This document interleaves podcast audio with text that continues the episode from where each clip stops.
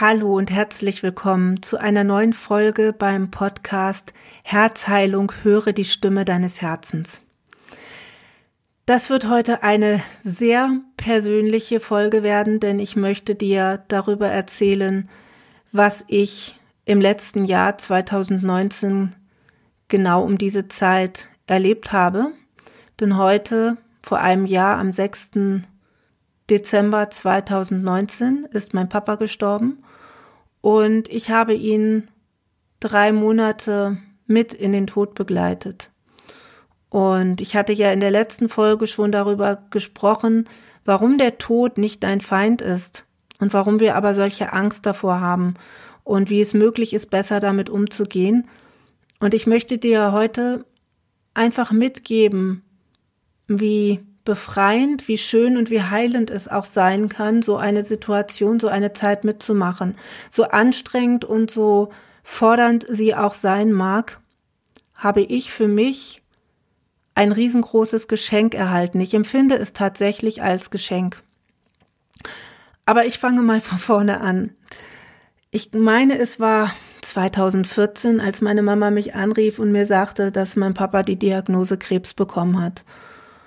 Und ja, wie sicherlich bei vielen ist diese Diagnose ja wie so ein Damoklesschwert, was ja, nach meinem Empfinden über der gesamten Menschheit hängt. Und ich war damals zwar schon in meiner Heil, in meiner eigenen Heilreise, auf meiner eigenen Heilerfahrung, doch hatte ich damals noch viel zu wenig Wissen und war von meinem Bewusstsein noch weit von dem entfernt, wie ich heute denke und was ich heute für mich als Wahrheiten erkannt habe, als dass ich damals damit ohne Angst hätte umgehen können. Und natürlich hat es mir Angst gemacht. Es hat mir den Boden unter den Füßen weggezogen im ersten Moment und ich hatte Angst. Und die Diagnose war so, dass es ja, dass es durchaus also ich sag mal, es war jetzt nicht so, dass es hieß, er hat jetzt nur noch ein halbes Jahr zu leben oder so. Das war es nicht. Ähm, und wir haben dann natürlich überlegt, was wir machen können. Für meinen Vater schied von vornherein aus eine traditionelle ähm, medizinische, einen traditionellen medizinischen Weg zu gehen. Er wollte weder Chemotherapie noch Operation noch irgendwas. Und wir haben dann nach Alternativen gesucht, haben verschiedene Dinge ausprobiert. Doch hat sich mit der Zeit gemerkt, dass auch mein Papa nicht bereit war, anzunehmen und hinzuschauen, wo lag denn die Ursache für diesen Krebs. Ich für mich kann heute sagen, dass ich recht gut weiß, warum er ihn bekommen hat und auch warum er den Krebs bekommen hat, den er hatte.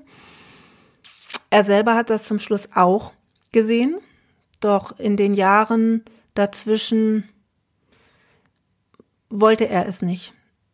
Er hat dann ja den Ärzten oder Therapeuten, bei denen er war, die Schuld gegeben an den Therapien, die er gemacht hat, dass es ihm dann schlechter ging. Er wollte nicht wirklich hingucken, was die Ursache war. Und es ging ihm dann tatsächlich doch noch, ja, einige Jahre relativ gut. Er hatte zwar dann immer mehr auch unter Rückenschmerzen zu leiden, da ähm, ja, da der Krebs dann irgendwann auch auf das Rückenmark übergesprungen ist, beziehungsweise wohl auch in die Knochen gegangen ist. So ganz genau wussten wir es nicht. Ich habe mal seinen Körper, wir nennen das Scannen, denn ich habe eine bestimmte äh, Geistheilungsmethode gelernt, wo ich einen Körper energetisch scannen kann. Und da habe ich gesehen, dass der Krebs inzwischen einfach überall war. Und das hat sich letztendlich dann danach auch auf den Bildern ähm, gezeigt. Doch ich glaube, da hat mein Vater das auch schon gar nicht mehr so wirklich bewusst wahrgenommen oder er wollte es vielleicht auch einfach gar nicht so wahrnehmen. Aber bis auf die Rückenschmerzen, die dann eben doch irgendwann schlimmer wurden, ging es ihm noch relativ gut. Er konnte sogar auch noch reisen. Und ähm, wir hatten dann sogar für 2019 noch gemeinsam geplant, nach Marokko zu fliegen und Marrakesch zu besuchen. Ich werde diese Reise irgendwann alleine machen. Im Gedenken an meinen Papa. Und dann war es so, dass es 2019 dann doch deutlich bergab ging. Es ging ihm immer schlechter mit den Schmerzen. Er bekam dann höhere Schmerzmittel, die aber auch nur teilweise etwas brachten. Und er hat bis zum Schluss versucht, soweit es geht, noch rauszugehen, ist spazieren gegangen. Dabei ist er leider auch hin und wieder hingefallen weil dann wahrscheinlich sein Körper letztendlich doch zu schwach war und er war immer ein sehr, sehr sportlicher Mensch gewesen und hat da sehr drunter gelitten, dass er einfach zum Schluss nichts mehr wirklich selber machen konnte. Und ja, dann ging es eben immer weiter bergab, dass er dann irgendwann nur noch im Haus sein konnte. Er konnte dann zwar noch die Treppen runtergehen und mit meiner Mutter unten frühstücken oder essen oder noch mal auf dem Balkon sitzen, aber er konnte nicht mehr nach draußen gehen. Und ich glaube, das Schlimmste für ihn war, dass er nicht mehr geigen konnte. Mein Papa ist Musiker gewesen, Geiger im Staatsorchester und die Musik und die Geige war, war alles für ihn. Also das kam sogar noch ein Stück weit vor der Familie, was wir auch immer gewusst haben und das ist auch völlig in Ordnung. Und das war einfach ja, das war das Schlimmste für ihn, zu erkennen, dass sein Rücken das nicht mehr mitmachte, dass er nicht mehr spielen konnte und dass er davon Abschied nehmen musste. Und dann im, ja, ungefähr Mitte September, Oktober wurde es dann wirklich ganz, ganz schlimm, dass er dann auch kaum mehr aufstehen konnte. Und ich hatte kurz davor ja, ich sage mal, von der geistigen Welt die Eingebung bekommen, dass er das Jahr 2019 nicht mehr überleben wird.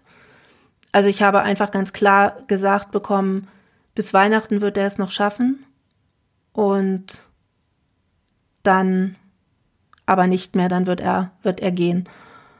Und ich habe dann lange überlegt, ob ich das meiner Familie sage. Meinem Papa habe ich sofort gesagt, weil ich genau wusste, dass, ihn es, dass es ihn freuen würde. Und ich weiß, ich habe ihm das gesagt und er hatte Tränen in den Augen, und zwar Tränen der Freude, weil mein Papa wollte das letzte halbe Jahr nur noch gehen dürfen. Es war sein größter Wunsch zu gehen, weil er einfach so unter den Schmerzen gelitten hat. Und deswegen konnte ich ihm da eine große Freude mitmachen, ihm zu sagen, du hast es bald geschafft. Es war auch nicht leicht für mich, doch habe ich einfach gemerkt, es ist richtig und ich habe diese Informationen bekommen, weil es wichtig war. Ich habe daraufhin dann auch meiner Mutter, meiner Schwester das gesagt. Meine Schwester hat einen ganz anderen Glauben, eine ganz andere Herangehensweise an diese Sache. Ähm, sie glaubt nicht an Visionen oder an Dinge, die man hört, die man bekommt. Sie glaubt nicht an ein Leben nach dem Tod. Aber sie hat es hingenommen und sie hat daraufhin die Chance ergriffen und ist im Sommer nach Deutschland gekommen, ist Anfang Oktober nach Deutschland gekommen und dann auch noch mal Mitte November, so dass sie dann auch noch mal da sein konnte und dass sie noch Zeit mit meinem Vater hatte. Und deswegen bin ich sehr dankbar, dass ich diese Information bekommen habe, weil sonst wäre sie vermutlich nicht so oft gekommen, denn ein Flug über den Teich ist eben letztendlich doch anstrengend, zumal sie dort drüben ja auch ihr Leben und ihren Beruf hat. Und dann war es einfach so, dass es immer schlimmer wurde und dass ja, dass wir irgendwann dann auch entschieden haben, einen Pflegedienst äh, zu beauftragen, weil ich möchte jetzt hier gar nicht in Einzelheiten gehen, aber ähm, mein Vater einfach kaum mehr etwas alleine machen muss, konnte und wirklich gepflegt werden musste. Und da hatten wir dann einfach Erlebnisse, die tief berührend waren.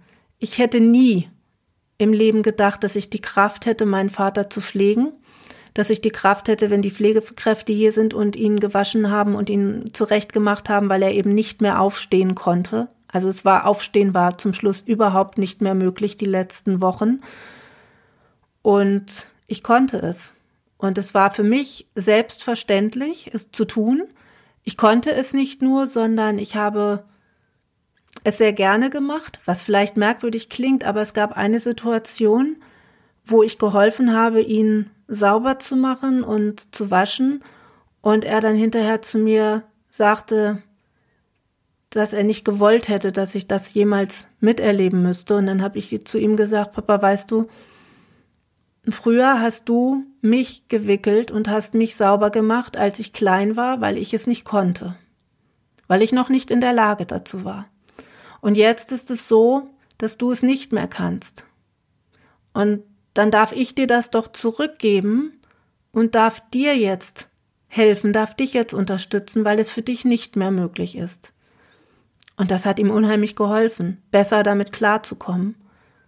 Ich glaube, zum Schluss war es ihm letztendlich auch egal, weil er einfach, ja, weil er auch nicht mehr wirklich viel mitbekommen hat. Aber das hat ihm, hat ihm sehr geholfen. Und es hat auch mir sehr geholfen, denn ich habe gespürt, dass Liebe ganz, ganz viel möglich macht und dass man durch wahre Liebe und durch bedingungslose Liebe über Grenzen gehen kann. Ich muss dazu sagen, dass mein Papa und ich immer eine schwierige Beziehung hatten. Wir hatten eine sehr liebevolle Beziehung. Mein Papa hat mich unendlich geliebt und war unendlich stolz auf mich, hat mich in allem unterstützt, egal was für Flausen ich im Kopf hatte. Er hat immer gesagt, wenn du das willst, ich unterstütze dich. Tatkräftig, auch mit finanzieller Unterstützung. Doch konnte er auf der anderen Seite auch sehr streng sein. Und ich habe dagegen sehr oft rebelliert, beziehungsweise habe mich sehr oft nicht angenommen gefühlt, habe das Gefühl gehabt als Kind, dass er meine Schwester vorzieht, habe das Gefühl gehabt, immer Leistung bringen zu müssen, weil er mich sonst nicht lieben würde und ähm, habe diese Leistung deswegen, weil ich mir so Druck gehabt habe, gemacht habe, aber nicht in der Form bringen können, habe mich deswegen wieder schlecht gefühlt Inzwischen habe ich das alles aufgearbeitet und weiß auch, wo das alles herkommt. War auch eine lange, manchmal sehr schmerzvolle Reise. Doch bin ich sehr, sehr froh. Und ja, wir, mein Vater und ich waren uns auch sehr ähnlich. Wir waren beide sehr aufbrausend, vielleicht auch ein bisschen jähzornig. Und das hat oft gerade in meinem Teenageralter zu großen Konflikten geführt, die dann auch sehr lautstark ausgeführt worden sind. Also hier in meinem Elternhaus meine ehemalige Zimmertür geht nicht mehr so wirklich richtig zu, weil die früher also mindestens einmal am Tag so dermaßen zugeknallt wurde, weil wir uns eben, wie gesagt, immer gestritten haben und das auch sehr lautstark wurde.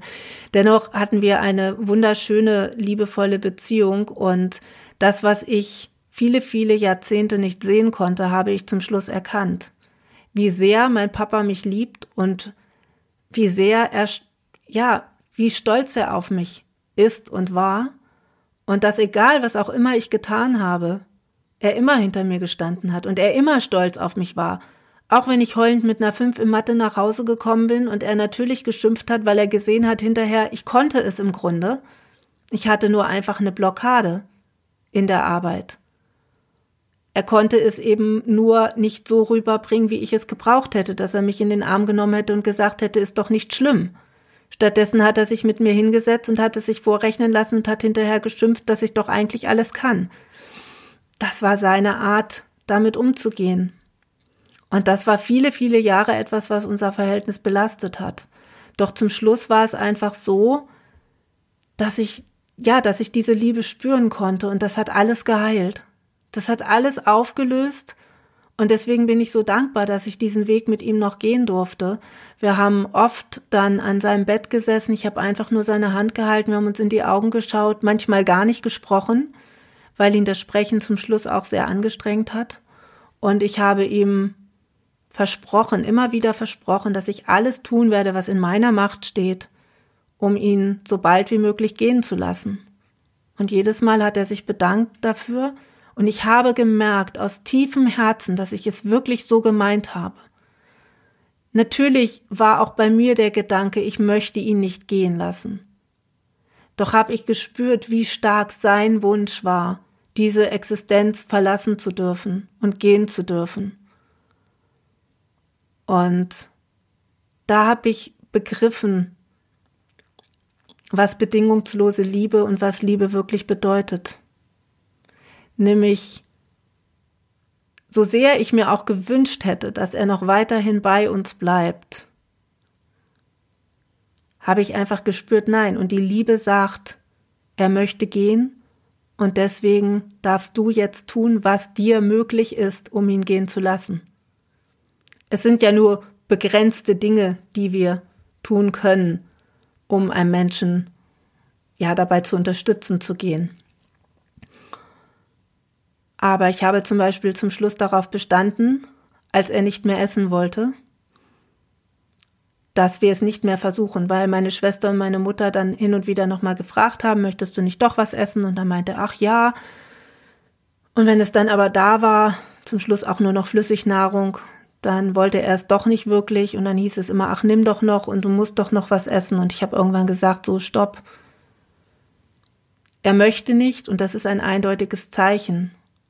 Und dann haben wir auch nicht mehr gefragt, denn sein Körper und er haben klar gesagt, mm -mm, ich will es einfach nicht mehr. Das war so drei, vier Tage, bevor er dann auch gegangen ist. Aber das war etwas, was ich für ihn tun konnte. Ihn nicht zu zwingen, seinen Körper noch weiter zu ernähren, der schon längst aufgegeben hatte und der schon längst so kaputt war, dass er auch sowieso nicht länger durchgehalten hätte und wir hätten im Grunde nur die Zeit seiner Qual noch verlängert. Und es war eine Qual zum Schluss. Trotz massiven Morphiumgebens hat er, wenn der Pflegedienst kam, um ihn zu waschen, die Zähne zusammengebissen, weil er solche Schmerzen hatte. Und dann zu sagen, ich möchte, dass dieser Mensch noch auf dieser Erde bleibt, das ist für mich eben dann keine Liebe mehr, sondern Ego. Und da durfte auch ich mich massiv mit auseinandersetzen. Denn auch ich hatte diese Gedanken. Ja, aber er muss es doch wenigstens noch bis Weihnachten schaffen. Ja, wofür denn?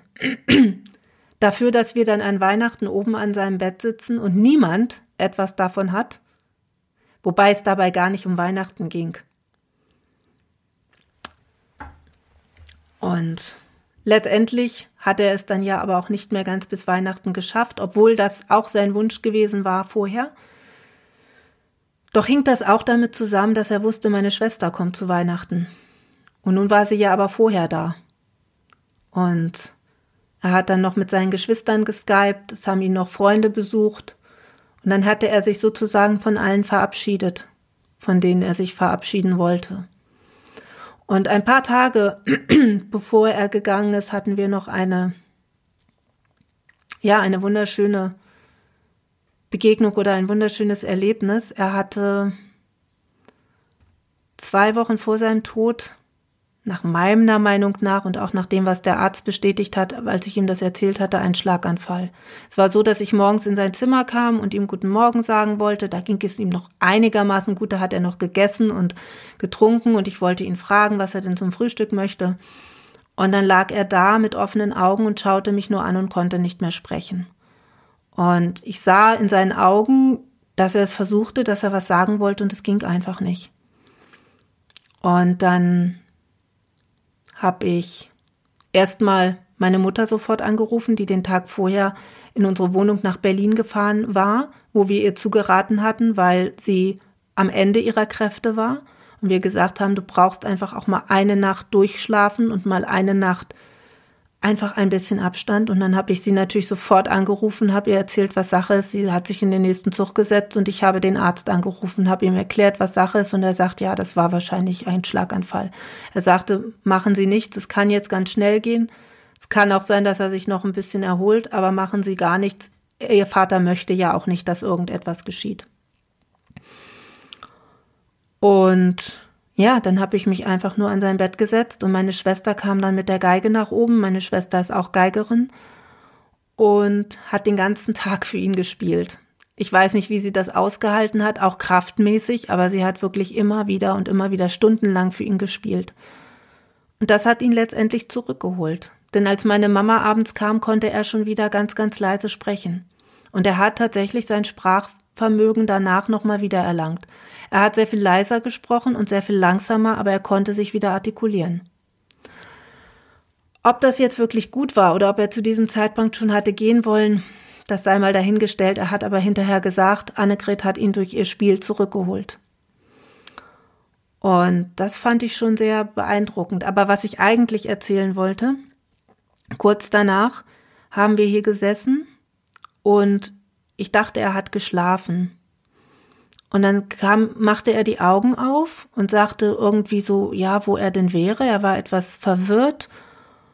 Und da habe ich nur gesagt, ja, Papa, du bist zu Hause. Und ähm, ja, aber da war ich doch grad. Und dann, ich weiß nicht mehr 100 Prozent, was er dann gesagt hat oder was ich gesagt hatte. Jedenfalls meinte er dann irgendwann, ach, weißt du ja, ich freue mich schon so auf den Bruder, dass ich den bald wiedersehe. Und der hat mir nämlich schon gesagt, dass er sich so auf unsere gemeinsame Zeit freut. Und dann war ich erst ganz verwundert, weil die Brüder meines Vaters leben noch. Und dann habe ich gesagt, Papa, aber deine Brüder sind doch hier. Ähm, möchtest du mit denen sprechen? Nein, nein, den Bruder, der hat mir doch schon, der hat mich doch schon begrüßt, der stand da doch schon und hat gesagt, dass wir uns bald wieder richtig wiedersehen und dass wir dann Zeit miteinander haben. Und in dem Moment hat es bei mir Klick gemacht und ich wusste, dass er von meinem Bruder spricht. Und dann habe ich auch gesagt, ich sag, meinst du, meinst du unseren Bruder? Meinst du deinen Sohn, der nicht geboren werden durfte? Ja, ja, genau den meine ich. Der hat, der hat mir doch schon zugewinkt und gesagt, dass er sich so darauf freut, mich kennenzulernen. Und ich habe da gesessen, ich kann es gar nicht beschreiben, wie vom Donner gerührt, wie man so schön sagt. Das war, war unfassbar. Und da war mein Vater tatsächlich schon auf der anderen Seite. Und diese Situation hatten wir ein paar Mal. Aber das war für mich so besonders berührend, denn ich hatte einige Zeit vorher in einer Rückführung erfahren oder in einer Vision, die ich bekommen habe, hatte ich erfahren, dass es ein Bruder hätte werden sollen oder dass es ein Bruder war, der, der nicht kommen sollte. Diese Information war für mich damals wichtig, um meine Verlustangst zu heilen, die damit zu tun hatte, dass mich immer wieder Männer verlassen haben was sich dann auch in meinem späteren Leben in Partnerschaften gezeigt hat. Und da kriegte ich nochmal die absolute Bestätigung. Und ja, mein Vater erzählte mir das so, dass klar war, er hatte ihn bereits gesehen. Er war also schon auf der anderen Seite, sollte wohl aber nochmal zurückkommen. Vielleicht, um mir diese Information zu geben oder uns. Ich habe es dann natürlich auch meiner Familie weitergegeben. Und kurz bevor er dann die Augen endgültig geschlossen hat, hat er dann nochmal gesagt, er freut sich so darauf, seinen Vater wiederzusehen. Denn sein Vater ist in russischer Gefangenschaft geblieben. Ich habe meine beiden Großväter nie kennengelernt. Denn der eine ist, wie gesagt, im Krieg geblieben, weit vor meiner Geburt. Da war mein Vater, glaube ich, sechs oder sieben. Die hatten damals schon die die Nachricht bekommen, er wäre entlassen worden aus der Gefangenschaft und dann kam einige Wochen später ein Freund von ihm aus dem Krieg zurück und hat meiner Oma gesagt, er hätte es doch nicht geschafft, er ist dort an der Ruhr verstorben. Und ja, mein anderer Opa ist zwei Jahre vor meiner Geburt an Darmkrebs verstorben. Aber mein Vater hat sich unheimlich gefreut, seinen Vater wiederzusehen. Und das war für ihn ein großes Glück, denn er hatte ja nur ganz, ganz kurze Zeit seines Lebens mit seinem Papa verbringen dürfen. Und deswegen hat er sich einfach unheimlich gefreut auf das Gehen dürfen und auf die andere Seite. Und ich habe ihn dann nochmal gefragt, nicht wie es da ist oder so, denn das kann, glaube ich, unser Verstand sowieso nicht begreifen. Aber was ich so rausgehört habe, war es einfach so, dass er es als unfassbar schön empfunden hat und dass er sich einfach nur noch gefreut hat, dort sein zu dürfen. Und ja, wir durften ihm dann Gott sei Dank immer mehr Schmerzmittel geben, so dass er zum Schluss auch nicht mehr wirklich viel mitbekommen hat und dann eben am 6. Dezember endgültig gegangen ist und das war natürlich ein Riesenschock und, oder das heißt, nein, ein Schock war es nicht. Es war, es war auch so bezeichnend. Ich war unten, meine Schwester, meine Mutter waren zur Apotheke gegangen und als meine Schwester wiederkam und hochging, kam sie runter und sagte, Papa hat ähm, das Atmen eingestellt. Und wir hatten ja quasi drauf gewartet, denn er war im Grunde schon nicht mehr wirklich anwesend durch das Morphium, ähm, das er eben zur Schmerzlinderung bekommen hatte. Ja, doch dann diesen Moment wirklich bewusst, ja, bewusst zu haben, jetzt ist er nicht mehr da. Und dann habe ich tatsächlich auch noch mal etwas tun können, was ich nie gedacht hätte. Ich bin dann nämlich noch mal ins Zimmer gegangen, weil die eine Pflegekraft uns gesagt hatte, dass es ganz wichtig ist, dass mein Hund sich verabschiedet. Denn sie war auch immer mal wieder im, im Krankenzimmer mit gewesen, nicht so häufig, weil sie sehr lebendig ist und ähm, dass mein Vater manchmal ein bisschen viel war, obwohl er sie sehr lieb hatte. Ähm, doch sie hatte ihn halt bewusst mitbekommen. Sie hatte natürlich auch die Schwingung gespürt und dann hatte die Pflegerin gesagt, lasst sie Abschied nehmen. Und dann habe ich die Hand von meinem Papa auf die Seite gelegt, an seine Seite, habe Emmy schnuffeln lassen. Sie hat ihm ein paar Mal die Hand geleckt. Und dann hat sie gespürt, jetzt ist gut und ist gegangen. Und dann habe ich meinem Papa noch mal einen Kuss gegeben und das war's dann. Ich habe nicht mehr zugeschaut, wie er abgeholt wurde, das war für mich nicht wichtig. Und die Trauer ist immer noch da, doch die Angst vor dem Tod, die Angst, jemanden zu verlieren, ist verschwunden und darüber bin ich sehr dankbar. Und das wollte ich dir heute mitgeben und ich hoffe einfach, dass du aus dieser Geschichte ein bisschen Trost und Hoffnung schöpfen kannst und vielleicht auch deine Angst etwas verlierst. In diesem Sinne bis zur nächsten Folge. Mach's gut, deine Heidrun.